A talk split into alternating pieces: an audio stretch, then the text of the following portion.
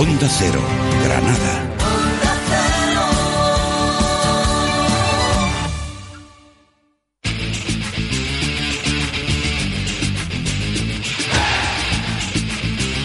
En Onda Cero, Onda Deportiva Granada. Pedro Lara.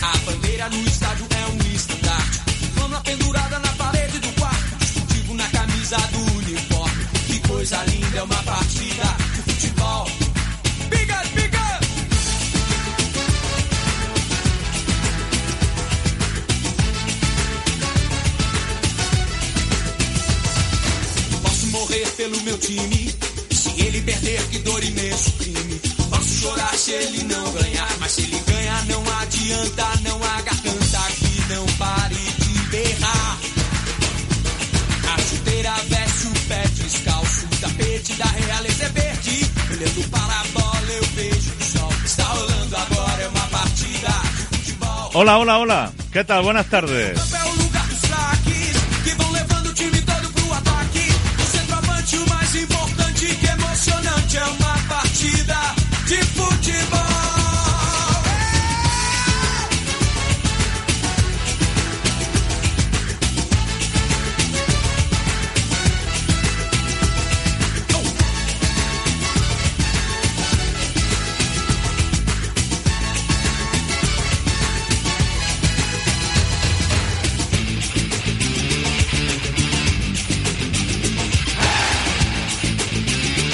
Bueno, tengo que deciros, tengo que deciros una cosa.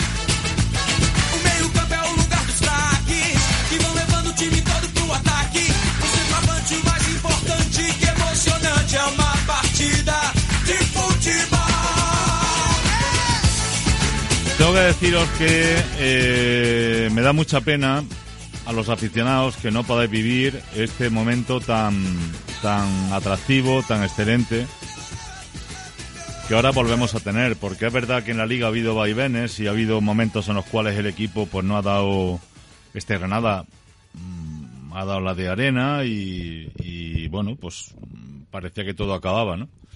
Pero es verdad que la competición mm, le estaba esperando y la posibilidad de poder disputar eh, la Europa League pues eh, no se retiraba, seguían cuatro puntos, ¿no? Que es justamente donde está ahora. Pero es verdad que después de, el otro día, después de la victoria en Mendizorroza, pues eh, el equipo se acercó a solo dos, a la espera de lo que ocurriera al día siguiente con la Real Sociedad. La Real ayer le costó mucho trabajo vencer al español, pero ganó. ¿Por qué? Porque tiene más pólvora, tiene mucha pegada. Este chico, el Isaac de este, es un auténtico. mm, Y bueno, Isaac y William José. Ya sabéis que los equipos, cuando hay igualdad entre equipos, yo creo que ayer en juego, no, no, no hay igualdad entre equipos, evidentemente la Real hoy por hoy es mejor equipo, mucho mejor equipo que el español. Pero el español planteó bien el partido, hizo un buen partido durante la primera parte, le sirvió adelantarse en el marcador para afianzar, pero luego a partir de ahí William José e Isaac desequilibraron, pues son dos buenos delanteros, dos buenos goleadores, ¿no? Que la Real tiene. Y entre otras muchas cosas, tiene buenas medias puntas, Portu, Odegar, Oyarzábal, que es un auténtico fenómeno, es un internacional. Estamos hablando de que un grandísimo centro del campo con Miquel Merino es un rival con el que todavía tiene que jugar el Granada en el partido de Anoeta. Pero es un rival muy complicado. El español aguantó, le costó trabajo, pero al final, insisto, los goles de William José, de Isaac, desequilibraron, hicieron que el partido se quedara para el conjunto Churiordín. Y eso pues ha vuelto a retirar la posibilidad de Europa League a cuatro puntos. Yo lo que os dije ayer, que entiendo que es lo que pienso, ni más ni menos, es que me parece bien y yo nunca le he pedido, yo personalmente como aficionado, no, me gusta hablar en primera persona, pero es inevitable. Inevitable a veces, ¿no? Tener que hablar en primera persona, pues como siempre tenemos toda la oportunidad en este programa a través de nuestro WhatsApp de hablar y de expresarnos. ¿no? Em, yo no le he exigido, no le he pedido nunca al, equipo lo de jugar la Europa League, porque con lo que ya está haciendo tiene bastante. Si el milagro de Diego Martínez se ha extendido de una manera extraordinaria. El equipo se ha salvado no virtualmente, matemáticamente se ha salvado a cinco, a falta de cinco jornadas para el final de campeonato. Y porque el Mallorca ha respondido, gana su partido y tal. Si no hubiera podido estar. Virtualmente el equipo estaba salvado antes de la pandemia, mucho antes. Por no decir, ha tenido visos de salvación durante toda la temporada. Este no un año de descenso. El equipo a empezar la segunda vuelta. Decíamos, oye, a ver cómo responde. Y ha respondido a la perfección. ¿Eh? Ganando partidos, actuando bien, teniendo cohesión, una cohesión que seguramente se ha perdido en algunos partidos de la reanudación y por eso ha habido fallos y tal, pero no obstante el balance es extraordinario. Son ocho puntos en seis partidos, a más de punto por partido. Que eso es con lo que sueña cualquier club modesto, ¿no? Clasificación matemática para estar un año más en primera división, permanencia matemática, y luego a partir de, de ahora no soy yo el que exija, el que pida, pero hombre, la afición tiene derecho a que el equipo, que estoy seguro que lo van a hacer, pues son profesionales y de la mejor gente que, hemos visto aquí, eh, tiene derecho a pensar en que alguna vez se puede ser algo más, por lo menos pelear por ello. Ya sabemos que es muy difícil. Yo lo veo muy, muy, muy complicado porque la, la entidad de los equipos que están ahí peleando por lo mismo es enorme. Por lo tanto, pues tienes que pelearte con la Real, que tiene un equipazo tremendo y con un presupuesto y una capacidad económica enorme. Y te tienes que pelear ahora ya con el Getafe, con todo lo que somos. El Getafe ayer no, no puntuó en el, en el, en el campo del Madrid como local, pues de puro milagro. Y estuvo ahí manteniendo el pulso hasta que hubo un error que al final esos errores te penalizan cuando estás jugando con un equipo grande, ¿no? Y la, la el Getafe está ya con 52 puntos, ¿no? La séptima plata está en 50, Getafe 52 y te has tenido que pelear con el Villarreal y con el Atleti, con todo lo que supone el Atleti. Es que es muy difícil, es verdaderamente difícil, pero, hombre, ya que estamos ahí, merece la pena por lo menos pelear por ello y se va a pelear. Pero lo que os dije ayer, sinceramente a mí, lo, lo de las celebraciones estas, oye, pues si este año, por el buen hacer de Diego, por el buen hacer de la plantilla, por el buen hacer de todo el mundo, porque tenemos un club que está muy bien dirigido desde Granada, eh, sin desmerecer al presidente. Cuidado, el presidente tiene sus méritos, que no le voy a restar ni uno solo de los que le corresponde. Cuidado. Pues, al fin y al cabo, al final, los presidentes son los presidentes, son los que tienen la última palabra. Presidente, el caso de su amigo este Belenguer y tal, bien, va. Que da poco la cara, pero está ahí. Cuidado, nada que decir. Está en una posición muy cómoda. Yo no doy la cara, me subo al autobús cuando gano y cuando pierdo, mm, yo no soy de aquí. Pero el presidente es el presidente siempre. ¿Vale? A ver, ya los méritos habrá que repartirlos como realmente corresponde. Porque aquí los amigos de los amigos dicen, no, que tiene mucho mérito. Tiene mucho mérito. Tiene mucho mérito. ¿En qué? Sí, en lo que le corresponde, pero no vayamos a apuntarle todos los méritos porque no los tiene. Eso es mentira. Desde Granada se están haciendo las cosas muy bien, desde director general, director deportivo. Y se ha fichado un entrenador es verdad que en su momento vino de rebote, pero se nos ha parecido la Virgen, pero así en forma de paloma. Porque hemos encontrado al mejor entrenador que a mi juicio nunca haya tenido el Granada. Tiene un mérito enorme y ojalá que siga con nosotros durante mucho tiempo. Pero yo el otro día lo que observé, la pobreza, no, ya estamos bastante salvados y por todo lo alto y tal. Sinceramente pienso que aunque el equipo sea un equipo modesto, hay que, hay que tener un poquito más de altura de miras. Un pequeño detalle, si me lo permitís, nada más. Y ahora, pues sigue la competición, y sigue la competición con un partido súper atractivo. El final de, de, liga que tiene el Granada es un final fantástico. Y queda una pena, de verdad, que la gente, por eso digo que es una pena, que la gente no pueda estar en el estadio disfrutando de este, de este, de este momento, ¿no?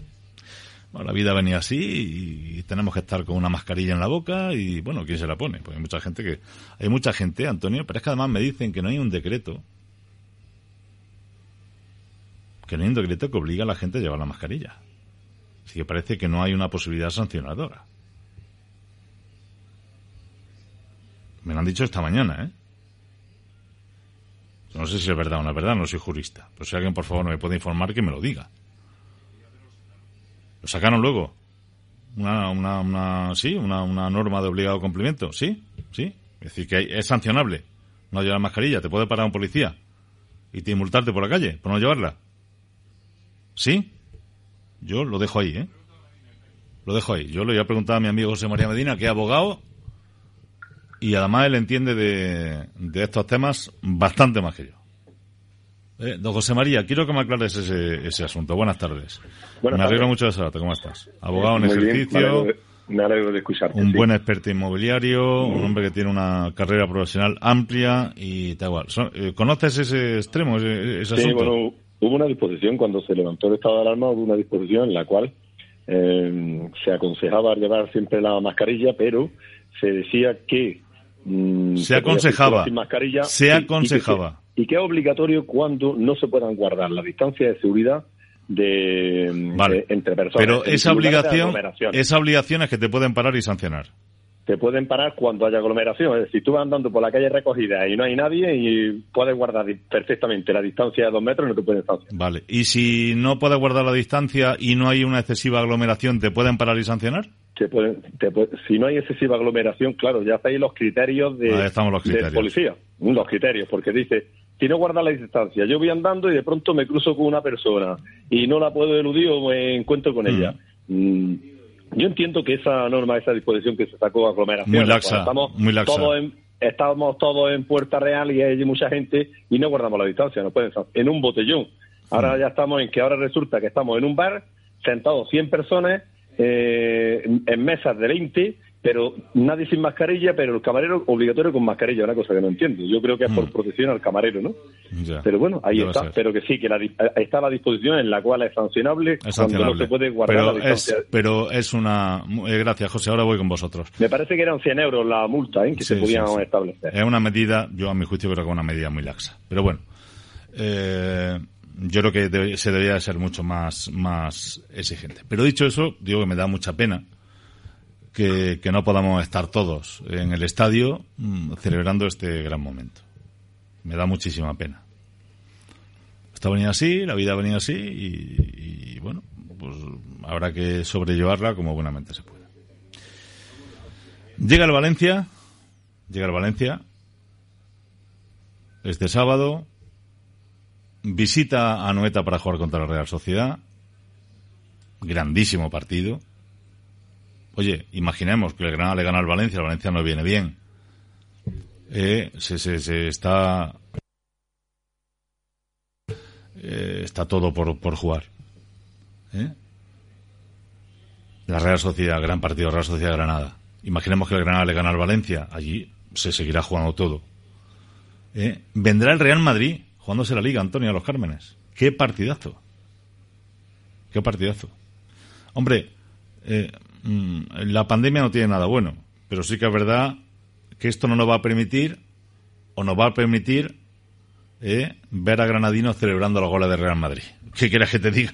A lo mejor, aunque sea por eso, eh, tenemos un, ápice de, de, de, ahorrarnos algún más rato, alguna, alguna, sinceramente, ¿no? Algún, algún momento bastante desagradable, ¿no? Y luego el partido en Mallorca, con un Mallorca no sé si para esa fecha va a seguir con vida en primera división. Se van a cortar las cosas y el tema está jodido, ¿eh? Cuidado, cuidado con el Celta, ¿eh? Y luego en final de partido, Granada, Atleti y Bilbao. Antonio, imagínate que el Granada llega a esa última jornada con opciones de meterse en UEFA. Es difícil, ¿eh? es muy difícil. Pero bueno, imagínate, un Granada, Atleti y Bilbao. Reeditar el partido de semifinales de Copa del Rey. Una venganza contra el equipo que te ha evitado, que, que te ha echado de una final de Copa del Rey. Si nos queda una parte final de competición impresionante. Por lo tanto, queridas amigas, queridos amigos, lo voy a celebrar con una visita a Antonio.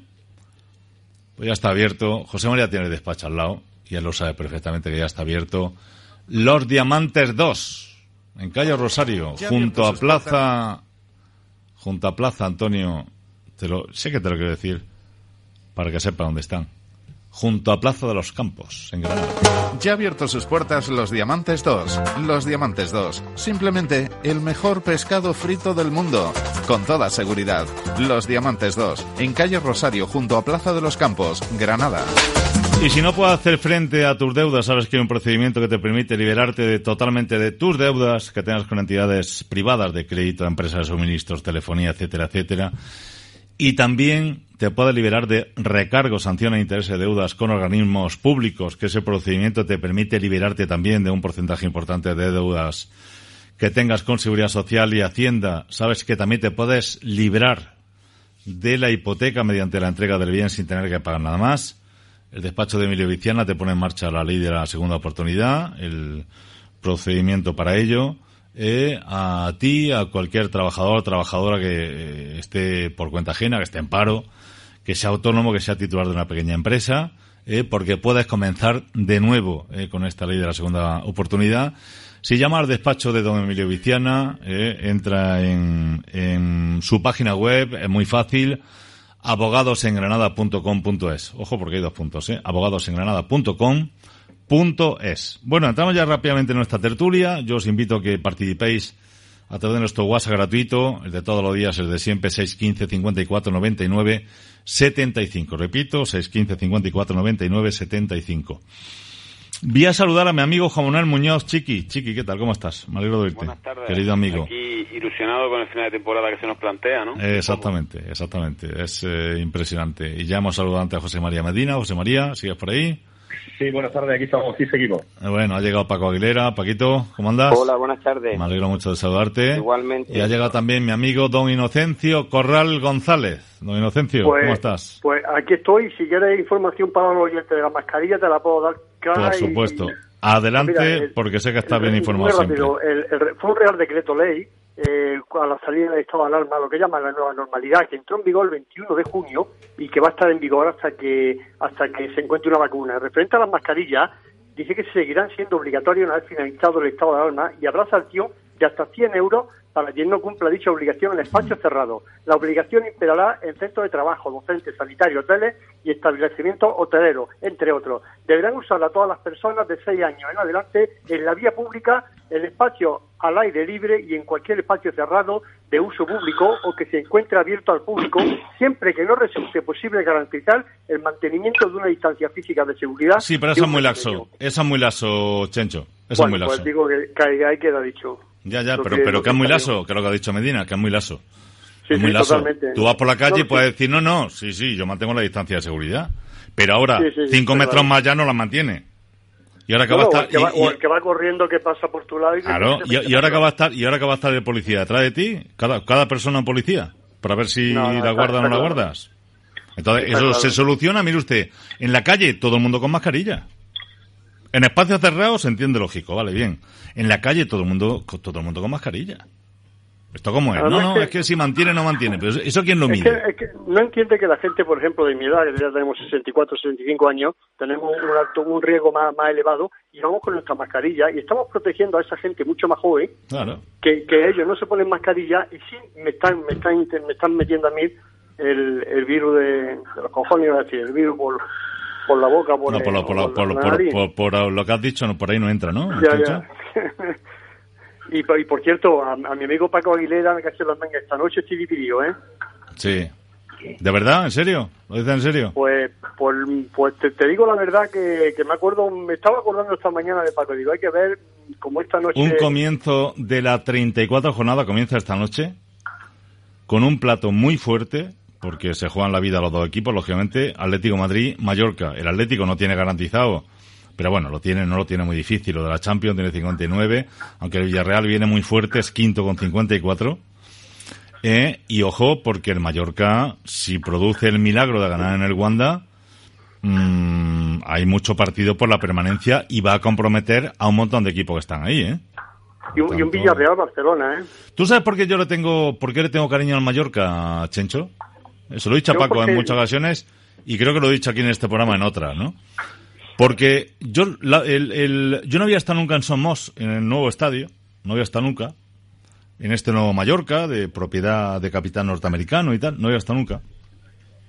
Y cuando estuvimos ahí con el Granada, en el partido del ascenso del año pasado, eh, nos trataron especialmente bien, de manera especialmente caballerosa y mostraron ser mm, auténticos señores. ¿eh? Mira que, que ellos se jugaban también, ellos subieron luego, pero es un partido en el que ellos se jugaban mucho, ¿no? Pues, pues eh, se portaron magníficamente bien, cosa que tengo que agradecer. Y a partir de ahí en Mallorca, no solamente porque mi amigo Paco es buen aficionado de ese club, pero que yo también les tengo estima. ¿eh? Y por lo tanto, esta noche, bueno, como también tengo muchos amigos atléticos, pues no sé. No sé dónde voy a echar el Pues- corazón, Paco. Pues fíjate, amigo Chencho, estamos invictos en el Wanda Metropolitano. Hmm. La temporada pasada, que estamos invictos en el Wanda Metropolitano. La, la temporada pasada ganamos 0-1 al Majadahonda allí. Hmm. Sí, verdad, sí. espero, espero que se dé, no creo que se dé el resultado, pero bueno, al final que pase lo que tenga que pasar y que gane nuestra Granada al Valencia, que por cierto, un Valencia que está hecho un polvorín, ¿no? Con Sí, Rodrigo creo sí, que se pierde sí, lo que queda de temporada Sí, Rodrigo no viene. y creo que es el momento de meterle el Sí, pero ellos sobre tienen, todo. sí, pero Chencho, ellos vienen con una con una delantera que ya la quisiera yo para, ojo, es que el Valencia tiene una delantera espectacular con Masi Gómez y Kevin Gameiro, eh. Ojo. Ya, es lógico, lógico, pero que hoy quizás, no mañana creo que es, Mañana, que podemos mañana. acordarnos de, de Ricardo Arias, ¿no? Que tan También. alumbrado estuvo en su momento. También, también, también. El Valencia tiene un gran equipo, sigue teniendo en el centro del campo eh, uno de los grandes cerebros del fútbol español, como es Dani Parejo. Eh, tiene buenas bandas, seguramente vendrá a jugar Gonzalo Guedes y tal. Es que el Valencia tiene muy buen equipo. El Pero Grana- más que buen equipo, lo que estás diciendo tú, Pedro, tiene muy buenos jugadores. Porque Sí. como equipo ahora no está bien, ¿eh? Estoy de acuerdo, estoy de acuerdo contigo. Sí, correcto, me, me he expresado mal. Tienen muy buenos jugadores. Ya lo del equipo es otra cosa. Con la destitución de Celades, un nuevo entrenador, llega Boro y tal. El otro día el hombre pues tuvo... mm, A ver, un entrenador tiene culpa de que el Condovia este entregue un balón. Una pérdida de un balón en el centro del campo es letal en fútbol, ¿eh? Y parece que solamente es peligroso cuando se pierde en defensa. No, no. Una pérdida en el centro del campo de un balón, como perdió el otro día con Dobia, es que te deja, te deja la suerte de- del rival. Y luego está el Raúl García ese que no veas. Ese va a estar dando la lata, eh, Chiqui, hasta que deje el fútbol, ¿eh? Es qué jugador más efectivo, qué cosa más, qué cosa más impresionante de futbolista. No, no, se, no, no se va a retirar nunca, ¿no? No. Eh, La verdad es que el Bilbao tiene muchos delanteros, como el Aduri también le duran muchos años, ¿sabes? Le duran muchos años. Yo, yo, yo el que veo, el Llorente que está más que perdido por el mundo, no me extraña que acabe volviendo por allí. No sería tampoco nada extraño, ¿sabes? Mm. Pero que le duran mucho los delanteros, la verdad, de toda la vida. El grandullón, ¿no? El, el- Sí, el, el que fue tuvo la selección española muchos el, el años. riojano. Mm. Que ahora creo que está en el Nápoles, si no me Fernando, equivoco. Fernando Llorente, sí, señor. Sí. Muy bien. Bueno, Pero vamos. tiene- ellos- bueno, no. No, no, dime, dime, chiqui. No, disculpa que te paras a pensar en el Valencia y dices, es que la- el- está muy mal, físicamente es un equipo que yo lo veo muy flojo, se cansan enseguida, pero dice la mayoría de los jugadores serían titulares en el Granada. ¿no? Bueno. A ver, hoy voy a contar, y lo voy a contar con tiempo. lo voy a contar con tiempo porque se me ha mm, enfadado algún oyente, que no tiene por qué. Mira, ayer no lo conté, pues se me fue el tiempo. ¿Qué querés que te diga? Me lié y no lo conté, pues se me fue el tiempo. Pero vamos, un día u otro lo cuento, ¿no? Hay más días que, que ollas, ¿no? Te voy a contar lo que me dijeron el otro día en Madrid. Porque, no, Antonio, lo iba a contar el miércoles, no pude, lo iba a contar ayer, me lié y no pude. Y, y lo voy a contar hoy. Y hoy lo voy a contar ya para que no me líe, Chencho. Si no me lío, Medina. Y al final no lo cuento. Vamos, tampoco voy a contar el tercer eh, secreto de Fátima, eh, cuidado. Con, con permiso y, y con el respeto debido, ¿no? Eh, Pero antes, Antonio, voy a tomar la cerveza en, en los Diamantes 2, ¿no? ¿Qué te parece? Eh, ya están abiertos. Ya ha abierto sus puertas los Diamantes 2. Los Diamantes 2. Simplemente el mejor pescado frito del mundo. Con toda seguridad. Los Diamantes 2. En calle Rosario, junto a Plaza de los Campos, Granada. Eh, Medina, ¿eh? Los Diamantes 2, Sí, sí. ahí. Sé que te gustan a ti los, los sitios buenos. Sí, Estoy al lado de tu, de tu casa. es un sitio magnífico. En, el- Sitio en la calle de San Matías hay muchos y casi todos son magníficos, pero Diamantes es que tiene una, un prestigio y una antigüedad que no tiene otro. Sí, señor. Bueno, a ver, voy a lo que voy. Y otros, pero que sí. Vamos a los diamantes, que es un sitio para comer pescado y una- magnífico. Bueno, voy a lo, voy, voy a lo que voy. El otro día llamé porque sabéis que dice gracias Pedro, Pedro por lo de, por lo de Madrid. A ver, y vuestra opinión es como siempre me la podéis enviar al 615 54 99 75 nuestro número de WhatsApp gratuito de este programa. Bueno, ya a Madrid por varios motivos. Primero porque estoy haciendo un seguimiento muy especial a un jugador que no sé si al final va a venir o no, pero mm, por el que el año pasado estuvo y me consta interesar Granada, como es el delantero que ahora actúa en el Tenerife y es propiedad del Real Madrid, Dani Gómez. ¿Eh? Te llamé digo, oye, quiero saber, yo, yo les dije, quiero saber cómo están las cosas en este momento en el asunto de Dani Gómez y cómo están las cosas en este momento en el tema Jesús Vallejo. Quiero saber esos dos, esos dos asuntos, ¿no? Y me siguen insistiendo, oye, y no me preguntas por el tema de Oscar Rodríguez, el jugador del Leganés, por el que se habló que el Granada estaba interesado, etcétera, etcétera. Digo, pues mira, no me parece mal, pero en tanto en cuanto me dijiste el otro día, o me estáis diciendo el otro día, desde el otro día, que por Oscar Rodríguez el Madrid estaba pidiendo no sé cuánto dinero, es que ya directamente mm, no pierdo el tiempo en esa investigación porque el Granada no lo va a pagar. Y me dicen, es más, es que por lo que sé, o por lo que sabemos y conocemos, lo que el Real Madrid está pidiendo por el jugador del Leganés, que por cierto, ya ha dicho el futbolista que no juega más en el Leganés, en lo que queda de temporada. La verdad que el Leganés ya está prácticamente en segunda división. Y parece que ni el jugador ni el Real Madrid quieren poner en riesgo a un futbolista que puede ser moneda de cambio o utilizado para que el Real Madrid haga caja este verano a través de una venta. Porque me dicen, me dicen, no, no, el tema está no solamente de que Oscar Rodríguez tiene un precio de salida de 15 millones de euros, con lo cual dije, bueno, Ángela María, es decir, el Granada no puede llegar, pero no a 15 millones de euros. El Granada dijo que pagó en su momento por el, el, el, el- Antonio, escúchame, el, de la raqueta. ¿Eh? Que pagó 5 millones de euros por, por Diacate. Yo siempre dije que no me lo creí.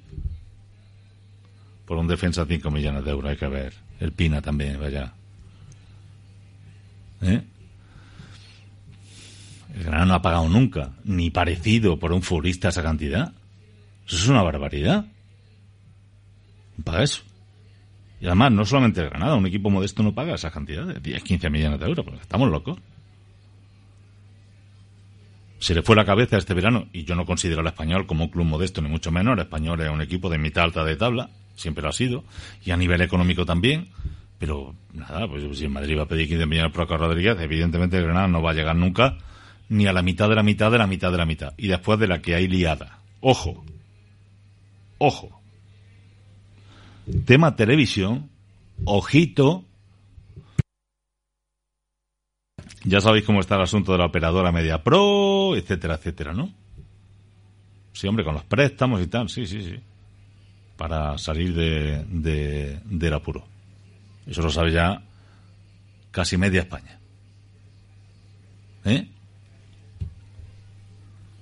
Entonces, nos olvidamos de Oscar Rodríguez. Y lo que me dice, no, no, pero es que el Madrid necesita hacer caja este verano con todos los jugadores que tiene cedidos. Va a intentar vender a todos los que pueda. Me dicen, entre ellos a Jesús Vallejo. Entre ellos a Jesús Vallejo. Hombre, me dio mucha tristeza. Yo creo que Vallejo sea, si al final es así, si al final esto queda así, me dio mucha tristeza porque eh, porque Vallejo se adapta muy bien a Granada, porque está a gusto aquí, porque cuando tiene una cierta continuidad el futbolista lo da todo y funciona. El otro día hizo, creo que fue uno de los mejores en el partido de Vitoria. En Copa del Rey, cuando ha tenido minutos, mm, se ha comportado de manera excelente y ya está. ¿Cuál es el problema de Vallejo? Pues el problema de Vallejo es que ya empieza a cumplir años. Que Vallejo tiene ya 23, no es ningún niño. Y que el Madrid ya con 23 o 24 años una tontería el juego de cedidos. Quiere hacer caja. Es posible, ¿eh?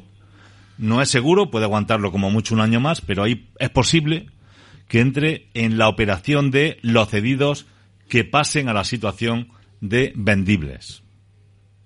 Si Vallejo pasa esa nueva calificación, evidentemente el Granada se queda fuera de juego. Por Oscar Rodríguez, me dicen que tenía ofertas en Madrid de equipos como el Sevilla o el Valencia.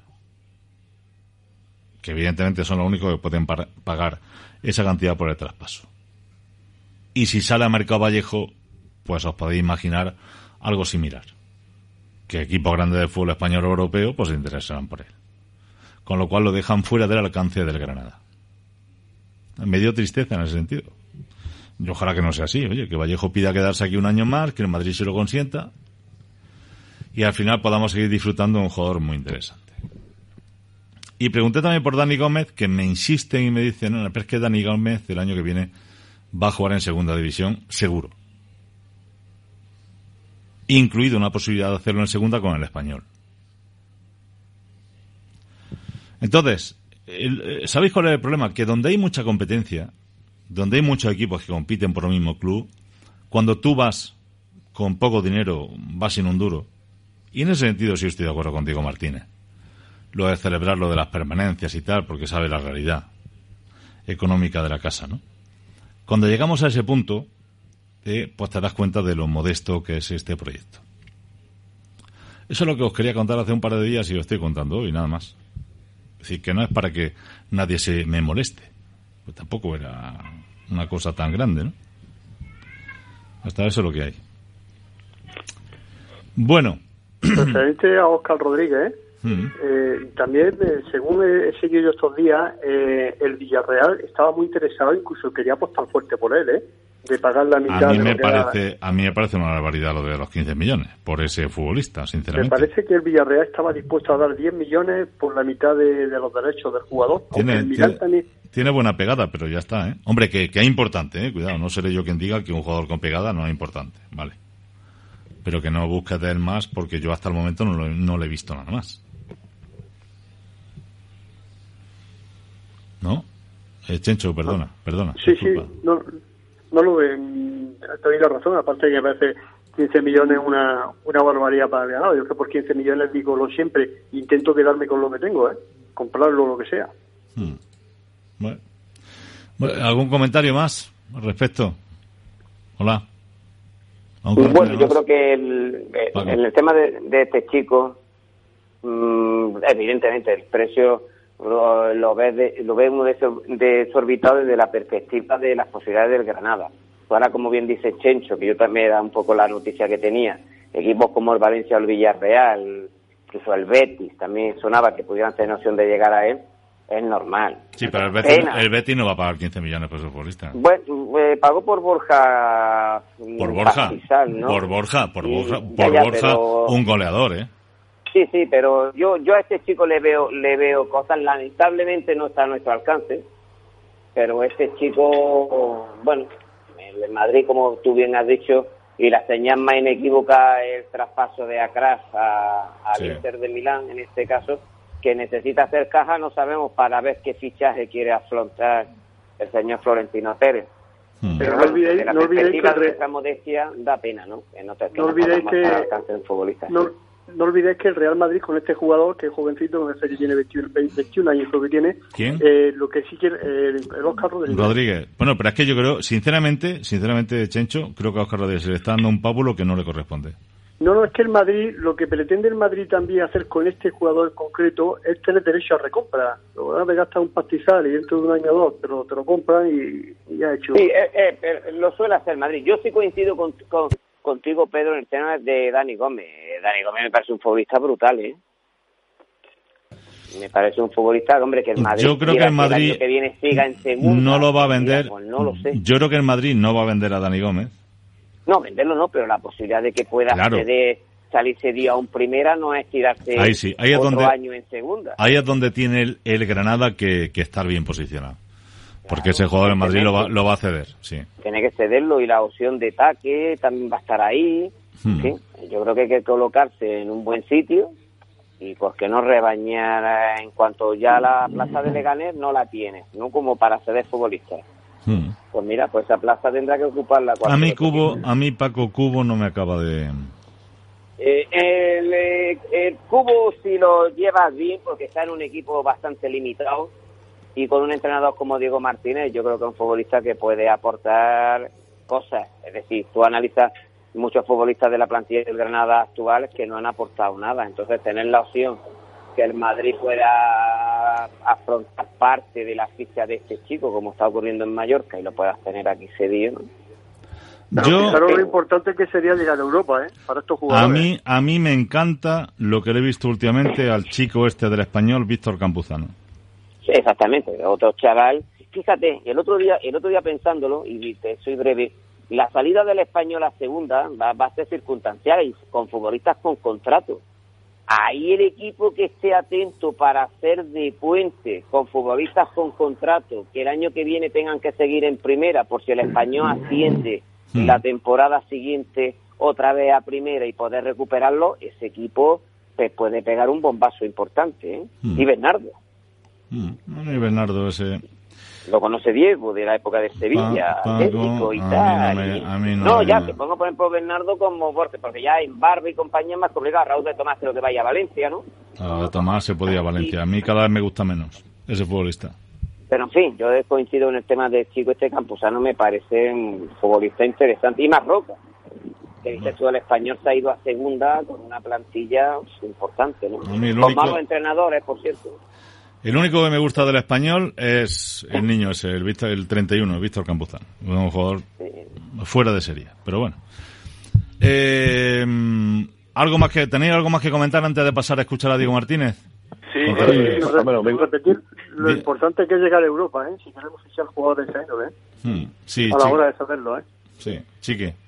No, eh, referente a David Gómez y, y la cantera del Madrid, eh, ya estuvo esta semana reunido porque se lo, se lo comentó José Ramón de Almodena esta semana, no sé qué noche lo escuché, eh, el presidente del Getafe, la oficina del Madrid para tratar estos temas y allí a Getafe lo mira muy bien, ¿eh? lo, lo ceden con frecuencia. Sí, lo que pasa es que yo creo que anoche si le llegan a dar el susto de quitarle media liga al Madrid, Uf. que no vaya Ángel Torres más al, Bernabéu a, pe- a pedir futbolistas. Exactamente, ¿No? ¿Estamos de acuerdo? totalmente. Bueno, anoche le dieron un high al Madrid, que, que porque falló el Matías Olivera ese, eh, que metió la pata. Si no, el Madrid no es capaz de ganar la Getafe. No, no, no le gana. Eh, eh, De hecho, casi estuvo más cerca el Getafe durante gran parte del partido de meter un gol que el Madrid. Eso lo hubiera venido. te- te- y también te voy a decir una cosa. El Granada tiene ventaja por Dani Gómez porque ya lo pidió el año pasado cuando no, no lo conocía nadie. ¿eh? Lo que pasa es que no se atrevieron.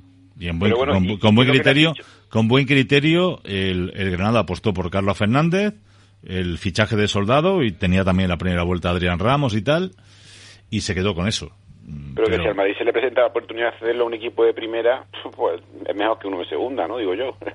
Sí, pero con respecto al español, pero no, pero no con respecto al Getafe. ¿eh? Getafe tiene que empezar a jubilar ya a los Jorge Molina y compañía, y a ellos Dani Gómez le viene muy bien. Es decir, yo creo que es un, es un rival complicado. Lo que pasa es que a mí me da la sensación, después de lo de anoche, José María, que el Getafe ha perdido opciones, ¿eh? Me da la sensación. Sí, pero bueno, ahí ellos siguen con su potencial y mm, tienen todavía mucho que decir. Son cinco partidos que van a tener que batirse el cobre. El partido de ayer fue magnífico. Yo creo que es el mejor partido que le he visto a Getafe. Que se pusieron a jugar al fútbol, Madrid no tenía Oye, ¿cómo nada juega, arrancar. cómo juega el Nión ese? El Nión ese cuando estaba aquí, Nión descalabraba a la gente, Antonio cuando cerraba, cuando centraba, eh, la gente del fondo se quitaba. Es decir, el pelotazo viene para mí. ¿A quién le pega? Este. Unos pelotazos. ¡Bum! ¡Bum! ¡Bum! Oye, ha aprendido a jugar y está jugando ya de delantero. El monstruo, ¿qué te parece? Este es un tour, además sube y baja. Está de lateral carrilero tío. Ayer la, la cagó Bordalás, con perdón de la mesa, cuando quitó a Cucurella. Si no quita a Cucurella, el Getafe no pierde ese partido. Estaba fundillo, ¿eh? Yo creo Pero qué futbolista el Cucurella ese. Yo dije en su momento que es de selección. Me parece un jugador descomunal en todos los sentidos. ¿Eh? Y lo quita y se salió cabreado Cucurella, no le falta razón. Y perdió el partido, porque por ahí viene la jugada. De Carvajal. A ver, eh, Antonio, ponme si es tan amable. A ver, me dicen por aquí, sí, te está diciendo Pedro, Lara, parece que no te gusta ningún jugador, solo Messi. Hombre, te voy a decir una cosa, querido amigo. A mí me gusta Messi, claro que me gusta Messi. Y al lado de Messi no me gusta nadie más. Yo soy madridista tanto como el que más. Pero por encima de todo soy aficionado al fútbol y ejerzo de periodista. Y el ejercer de periodista supone que no conoces colores, no conoces a nadie, no conoces ni a tu familia, si se pusiera. Esa es la sagrada obligación de esta profesión. Luego te puedes equivocar, evidentemente como cualquiera. ¿Vale? Claro, te puedes equivocar y te equivocas. De hecho, yo me he equivocado mil veces en mi vida. Un millón de veces en mi vida. Entonces, a mí me gusta jugando Messi y a mí me gusta Xavi Hernández. Son los dos mejores jugadores que yo he visto y me gusta Iniesta y me gusta la gente que juega bien al fútbol. A mí, pues mira, no me gusta Benzema y hay gente a la que le gusta y me parece bien. Este año está muy bien, yo creo que es el mejor año de que está en el Real Madrid. Me gustaba la capacidad goleadora con, de Cristiano, pero nunca lo pude comparar con la calidad futbolística de Messi, me pareció una barbaridad. Yo creo que todos los balones de oro esos que han entregado en el mundo del fútbol, mientras Messi está en activo, todos tenían que haber sido para él. Yo no he visto a nadie jugando al fútbol como ese futbolista, como ese jugador, de pesado, de efectivo y de amargarte la vida. ¿eh? Y luego, pues, centrocampistas como Messi, como Iniesta. Es que a mí me gustan esos jugadores. A mí del Madrid, ¿quién me gusta? Pues me gusta Hazard. Y yo soy de Hazard. Y me gusta Carvajal y me gusta Modric. Me parece Modric que enhebra el fútbol como nadie. ¿Eh? Y me gusta Sergio Ramos. A mí me gustan los jugadores que tienen decisión y que generan un desequilibrio con respecto al contrario. Los jugadores que no son desequilibrantes no son mis ídolos. A mí me gusta la gente que Antonio que coge la pelota, yo soy un poco hortera, lo reconozco, para este deporte. A mí me gusta la gente que coge la pelota, empieza a regatear. ¿Eh? Pero no, no que la regatea para perderla, que la regatea y te mete el gol, macho. Y yo a eso he visto hacer la Messi nada más. Así que... Y soy madridista, ¿eh? Y yo al Barcelona no lo quiero ni a la hora de mi muerte. Pero el Messi ese, como ese no es ninguno, a mi juicio, ¿eh? Luego ya... A ver, ponme a Diego Martínez, ¿eh? Esta que ya me estoy liando y me estoy metiendo en asuntos que no debo. Venga. Hombre, eh, estar con a falta de cinco jornadas con la misma puntuación que el Valencia Club de Fútbol, un equipo Champions, un equipo con la grandeza y eh, de como un club como el Valencia, ¿no? Con esa grandeza y con, y con la trayectoria que ha tenido no solo históricamente, sino en los últimos años, pues creo que para nosotros es es en sí mismo un, un éxito y, y, bueno, eh, tú me hablas del partido de la previa antes del Villarreal, si tu comentario hoy es muy positivo, si hace tres días me preguntas antes de ir a la vez, pues a lo mejor no era tan positivo.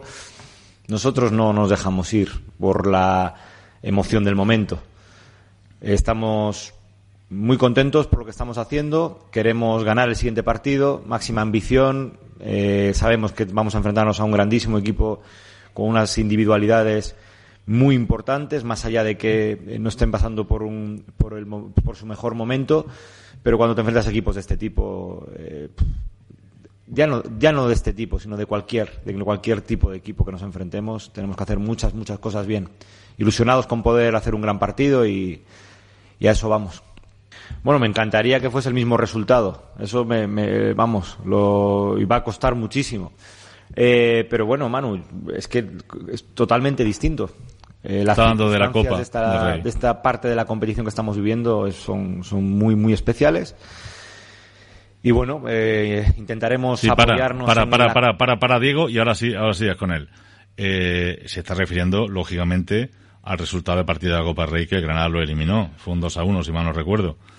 Mm, no al resultado del partido de ida que nos colocaron 3 o 4 allí eso no, a eso no se refiere, se refiere al partido de la Copa, sí. Y bueno, eh, intentaremos apoyarnos en la confianza y en el, en el, refuerzo anímico de haber ganado el partido anterior en Vitoria. Intentaremos eh, llegar en las mejores condiciones y a partir de ahí, pues a competir, ¿no? Que es lo que más nos gusta como equipo. A competir, a dar nuestra mejor versión y sabemos que nos enfrentamos a un rival con unas excelentes cualidades, con un gran nivel técnico y que con muchos jugadores que en cualquier momento pueden desnivelar la balanza nosotros pues con, con, nuestras armas pues intentar hacer nuestro, nuestro mejor partido y aparte tengo tengo mucha confianza en, como siempre, en, en, el compromiso y en las ganas de ganar y en la actitud con fe que tenemos en todos y cada uno de los partidos. Intentaremos, pues evidentemente, tener acierto, ¿no? Que es lo que en el fútbol es lo que Me determina aquí, todo. me dice Somos la hostia. A ver, a ver, a ver, a ver. ¿Qué, qué dice? ¿Qué dice? Diego? ¿Qué es la qué? ¿Eh? Antonio, no se te pierda el hilo. A ver. Somos la hostia, ¿eh?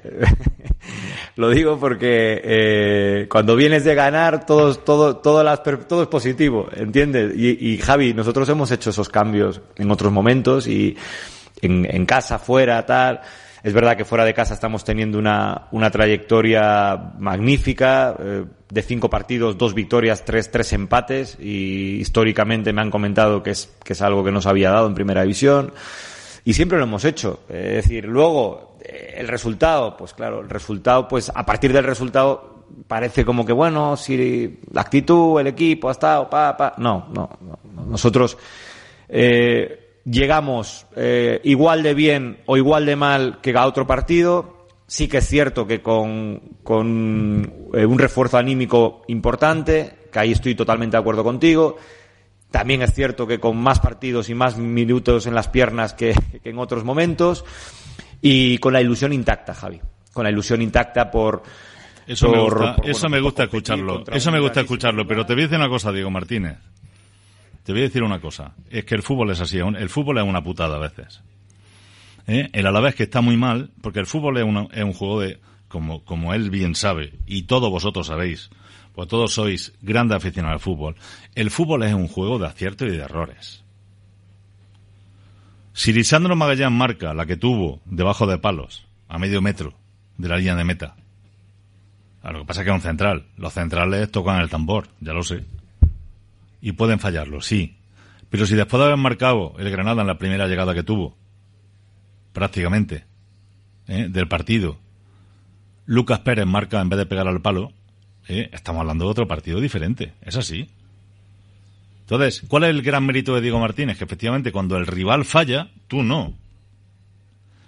Y luego compones un sistema que evoluciona de tal forma que paras bien el juego del Alavés. Por eso Diego es un genio y un gran entrenador, a mi juicio. ¿eh?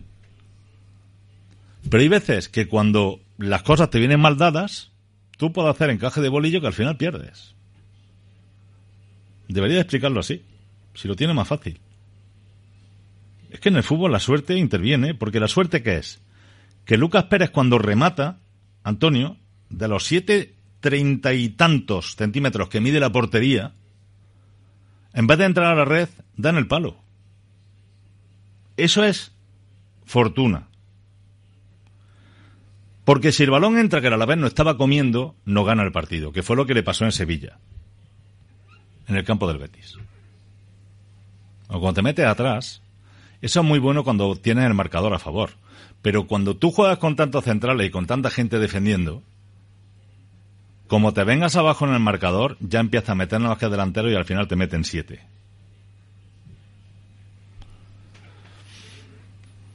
Pero eso lo interpreta bien Diego y la verdad que no ha recibido grandes goleadas. Eh, Diego suele hacer las cosas con mucho cerebro y tal, pero en el fútbol también la fortuna interviene, que duda cabe. Y la habilidad o no del contrario, ¿no? Bueno, si no tiene nada más que decir eh, Diego Martínez, voy a leer cosas, salvo que los contertulios me tengan que decir algo al respecto de lo que he dicho, que seguramente me lo dirán. ¿Eh? A Bueno, ver. yo, yo, yo Sí. soy, yo sabes que soy o no soy partidario de la suerte, yo soy más bien del trabajo, porque lo mismo que entra adentro se puede ir fuera el balón. Sí, pero el balón al palo, Eh, ¿el balón al palo es suerte o no, Chencho? Mm, Yo creo que no. Es una tú tiras a portería y de ahí, como entra esto, o se puede ir fuera. Tienes que estar más acertado o, o- o tener mejor el pie en ese momento dado. Porque, no sé, fíjate, yo te puedo poner un ejemplo de esto que hablamos, que porque en el fútbol mm, el- los días pasan muy rápido y no nos acordamos de nada. El Granada ganó el otro día y es lo que cuenta, ¿no? Que tuvo ocasiones, yo me he venido en la cabeza mientras que hablaba el partido Liverpool Atlético de Madrid. Si el Liverpool tiene un día en condiciones, esos pedazos delanteros que valen cientos de millones, pues los mete en cinco y sin embargo se queda eliminado el de la Copa de Europa. Es decir, esa es la virtud y, y- y- y lo bonito que tiene el fútbol. Si yo en la suerte no, no, no creo mucho. ¿eh? Me dice, me- y me dice por aquí, pues claro, igual que Soldado con el Villarreal, era gol. Claro, estoy de acuerdo. Si yo lo he dicho, que el día del Villarreal, el Granada pierde, de manera injusta. Porque efectivamente si Soldado marca en una jugada de mala suerte, pues no fue un mal remate, lo que pasa es que le pegó al portero. Le pegó al portero, el portero le puede, podía haber pegado y entra, pues te están rematando de muy cerca. Le pegó al portero y salió. Lo más normal es que ese gol hubiera entrado, porque era el minuto uno o dos de partido, ¿no? Entonces el partido contra el Villarreal hubiera cambiado. Fíjate que es bueno el Villarreal, tiene buenos delanteros, etcétera, etcétera. Bien. Pues muy bien, mire usted. El otro día contra el Eibar, habiendo sido de los peores partidos que ha hecho el Granada en la temporada, se vio desbordado y se vio superado en muchas facetas, aunque, bueno, luego tuvo también sus opciones para haber eh, podido empatar. En el minuto 3 hay una jugada de Machís que pudo marcar. Si marca, pues el partido cambia. Sé que el fútbol es así. Muchas veces queremos hacer muy científica la explicación de lo que es el fútbol, que me parece bien que se haga, pero mm, la palabra acierto voy a eliminarlo de suerte en honor a mi amigo Chencho, aunque yo en la suerte creo. No todo lo dejo a la suerte, evidentemente, pero creo que la suerte en un juego como es el fútbol es importante. ¿Me permite un apunte? No, es como cuando juegas las cartas, Chencho. Hay un reparto de Sí, cartas. no, no, Tú sí, no intervienes no. en las cartas que te, dices- te entran a ti en primera ronda. Pero bueno, fíjate lo que es el fútbol. Tú, si, si analizamos un poquito, ¿el Bilbao se merece estar en la final de la Copa del Rey? Después del Eh, partido sí, que dio de la mala suerte. Sí, sí, se lo merece por el partido de ida, Chencho. Bueno, pero es que son dos partidos. Se lo merece. pero Este- tú me estás preguntando si se lo merece, sí, por el partido de ida. Ahí el Granada toma vida, el Granada toma vida porque de allí se viene solo con un 1-0, Chencho. Bueno, pero es que el Granada aquí, el Bilbao toma vida porque mete un gol como lo mete, porque Granada podía ir 2 o 3-0. Eh, Estoy de acuerdo, que mete un gol con la mano, de acuerdo, pero ¿cuántas ocasiones tiene el Atleti Bilbao no, aparte de esa no jugada? estoy viendo esto que hablamos, de que... De que Sí, pero, pero va- vamos a ser no- sinceros, vamos a quitarnos la camiseta rojiblanca, la rojiblanca de Granada, Chencho. ¿Cuántas ocasiones y qué no nos lió el Bilbao allí en San Mamés? Vamos a ser, vamos a ser sinceros. Está hablando de merecimiento. Pero bueno, nos No de hechos, no- recordar que, que no de hechos. Mi duda, que todos tenemos todavía la duda, ya no la acordamos. Sí, que fallan ellos, que fallan ellos. Sí, sí. Pero bueno, quiero decir que, que, que, que hay cosas que, y luego el árbitro también, recuerdo que hubo varias jugadas que, que nos llamaron mucho la atención y efectivamente tiene sus oportunidades porque juega en su casa y tiene que tenerlas. Es que lo anormal sería que no las tuviera. Hmm. Ahora, si no las mete, no es cuestión de suerte, es cuestión de coño que hay que tener más acierto. Lo Ya, que ya. le pasa al Granada en el partido de Está claro. Bueno, sabéis que, eh, perdóname, Chencho, un momentito, No, no, tranquilo. eh, que si no puedo hacer frente a tus deudas hay un procedimiento que te permite liberarte totalmente de ellas, que tengas con entidades privadas, empresas de suministros, telefonía, tarjetas financieras, además de con los recargos y sanciones de interés de deuda con organismos públicos, que hay un procedimiento que te permite liberarte, el procedimiento de la ley de la segunda oportunidad, de un porcentaje importante de las deudas que tengas con Seguridad Social y Hacienda, que te pueda liberar también de la hipoteca mediante la entrega de bienes sin tener que pagar nada más, eh, llama al despacho de Emilio Viciana. ¿Cómo puedes contactar con él? A través de su página web, que es muy fácil, abogadosengranada.com.es. Repito, abogadosengranada.com.es y don Emilio Viciana va a hacer posible que dejes atrás tus deudas y puedas comenzar de nuevo. ¿Alguna opinión más, queridos amigos? ¿Tienes quiero preparada ya la quiniela, Medina? Sí. A la suerte, a la Sí, suerte está preparada, sí. Sí, Eh, sí, chique. No, que esta conversación la tengo mucho con mi hijo, porque mi hijo cualquier partido de Granada se pierde por mala suerte, por un, una falta en el centro del campo que no pita el árbitro, que el árbitro tiene 13 años mi hijo, ¿no? Y, Hmm. y yo siempre le digo, mira, hijo, esto no es gimnasia rítmica, esto es gol y es gol. Y lo que entra, ha entrado, y lo que no entra, pues no ha entrado. Ya está. Yo la suerte no... Entiendo lo que dices, pero procuro no cogerla mucho, no verla mucho. Que me dice, Pedro, es que te está diciendo Aguilera un montón de jugadores ninguno te gusta. Pues mira, es que de todo lo que tiene en Mallorca, a ver, no voy a despreciar a nadie. A mí, el único que me gusta para que en un momento determinado pueda volver a Granada es Pozo. Entiendo, ¿eh? Yo. Y, Paco tiene mejor criterio futbolístico que yo. Pero bueno, yo digo lo que pienso. Pedro, el año pasado éramos más modestos y trajimos a jugadores que han hecho un gran año. Como Yángel Herrera, con Alonso, Domingos Duarte, Fulquier, Soldado, Machís, Carlos Fernández, Vallejo, Etequi, etcétera. Confiad en la dirección deportiva que traerán buenos jugadores sin duda. Yo estoy de acuerdo con usted en que tenemos que confiar en la dirección deportiva. Y yo confío, le deseo lo mejor y la admiro porque sé que han hecho un trabajo excepcional. Nada más. Me preocupa el año que viene porque creo que se nos van jugadores importantes que tienen que tener un repuesto adecuado. Y cuando se va con tan poco dinero al mercado, mm, es complicado acertar. ¿No? Hola. ¿Algo que decir? Nah, está todo el mundo callado. Si el Granada consigue un buen puesto en la clasificación, le dan más millones por televisión y podría comprar a Vallejo. Yo es que creo que, que Vallejo no. El Granada tiene dinero para comprar a Vallejo. Porque, hombre, si el Madrid está perdiendo de la base de 10-15 millones por Oscar Rodríguez, ¿cuánto vale Vallejo? Como mínimo eso, ¿no? ¿O no, Paco? ¿Aguilera?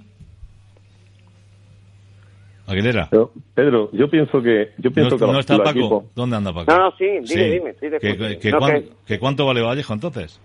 No, hombre, Si Oscar Rodríguez, que es un suplente Ahí del. Leganés, que ha bajado de categoría, vale 15, ¿cuánto vale Vallejo? Sí, sí, no, pues en, en ese precio. Yo creo que Vallejo en ese precio en la Liga Española poco mercado tiene. ¿Por qué? Porque los que lo pueden firmar no lo van a hacer. Claro. ¿Y tenemos dinero para eso nosotros? No, nosotros descartamos. Si al final lo los... siguen cediendo, ¿eh? Que Eso es, esa es la única opción. Y yo- recuerdo lo de siempre, ¿eh? que meterte en la Europa League ya sé que puede ser malo, pero de entrada son 3 millones encima de la mesa. ¿eh? Me dice por aquí, hola Pedro, y si lo que dijo el chino en la presentación de que en 3-4 años quería ver a Granada en Europa se cumple, pues mira, mm, te voy a decir una cosa. Si este año se mete Granada en Europa, al chino, mm, vamos, no le ha tocado el, el, el euromillón, digo, pero porque ha coincidido lo que dijo, vamos, eso fue... otro- ¿Tres o cuatro o trece? ¿Cuántos fueron lo que dijo? no sé. No dijo 13, el proyecto era a 2031. Eso fue lo del proyecto suyo. Pero lo de meterse en Europa, pues no sé exactamente qué plazo dio. Pero vamos, que se, ya ves, fíjate, ¿no? El chino. Puede ser, todavía estamos ahí. Todos nos reíamos de su ingenuidad y estábamos más cerca que nunca. Ni él se lo creía. Si hacemos caso a su evidencia, en 2031 estamos en Champions, como también dijo. Un abrazo fuerte. Pues mira, ¿qué quiere que te diga? Aunque no invierta un duro, mm, viva el chino. Pues viva.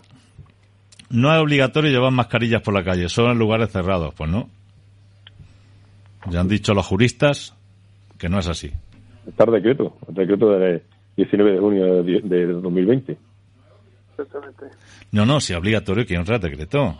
Antonio, Sí. lo que pasa que es cuando, vamos a ver, la obligación es cuando 21-2020. no se garantice, cuando, la obligación es cuando no esté garantizada la distancia de seguridad. Efectivamente. Ahí está el decreto, claro. Lo que pasa es que eso es muy laxo. Es muy laxo. En el camino de Ronda podemos llevarlo cuando esté garantizada la distancia. Pero es que no se garantiza porque hay aglomeración de gente.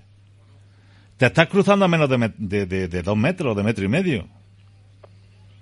Hoy había cuatro chavales en la acera del Camino Ronda, precisamente venía yo y, Y tengo hay que gente- pasar por medio de ellos. ¿eh? Y hay gente que va detrás de ti.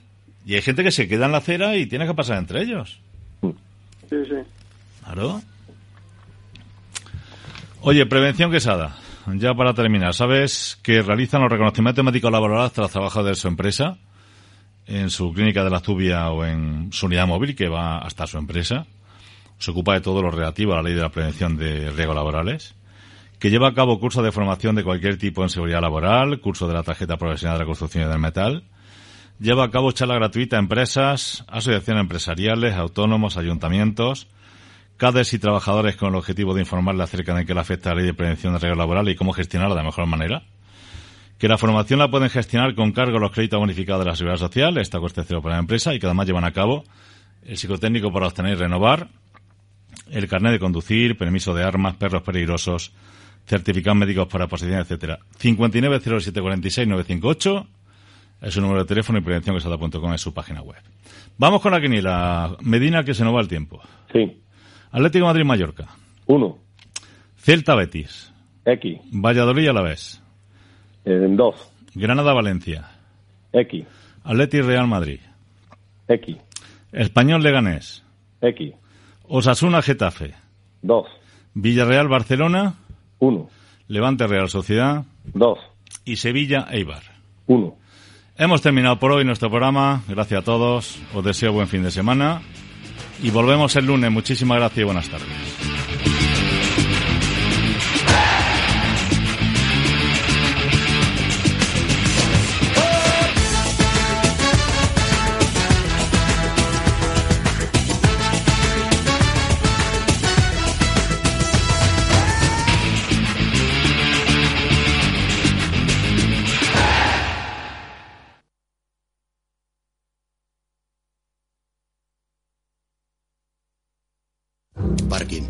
Últimas compras antes de salir de vacaciones. Coche de detrás arranca y crack. Este verano tu coche no puede fallar y tu seguro aún menos. Por eso con Mafre tu seguro de coche tiene servicio puerta a puerta. Ahora hasta un 50% de descuento y muchas ventajas más. Consulta condiciones en mafre.es. Mafre. Son las 4 de la tarde, las 3 en Canarias.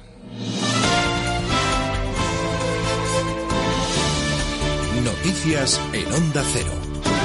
Buenas tardes. El Consejo de Ministros ha aprobado un nuevo paquete de medidas para dinamizar la economía y hacer frente a la crisis del coronavirus. El importe son 50.000 millones de euros, de los que la mayor parte, 40.000, serán avales del ICO para nuevos proyectos de inversión. Los 10.000 restantes van a constituir un fondo para que empresas con problemas de solvencia por la pandemia reciban apoyo del Estado. Ha sido tras ese Consejo cuando Pedro Sánchez ha escenificado con los agentes sociales la firma de un acuerdo por el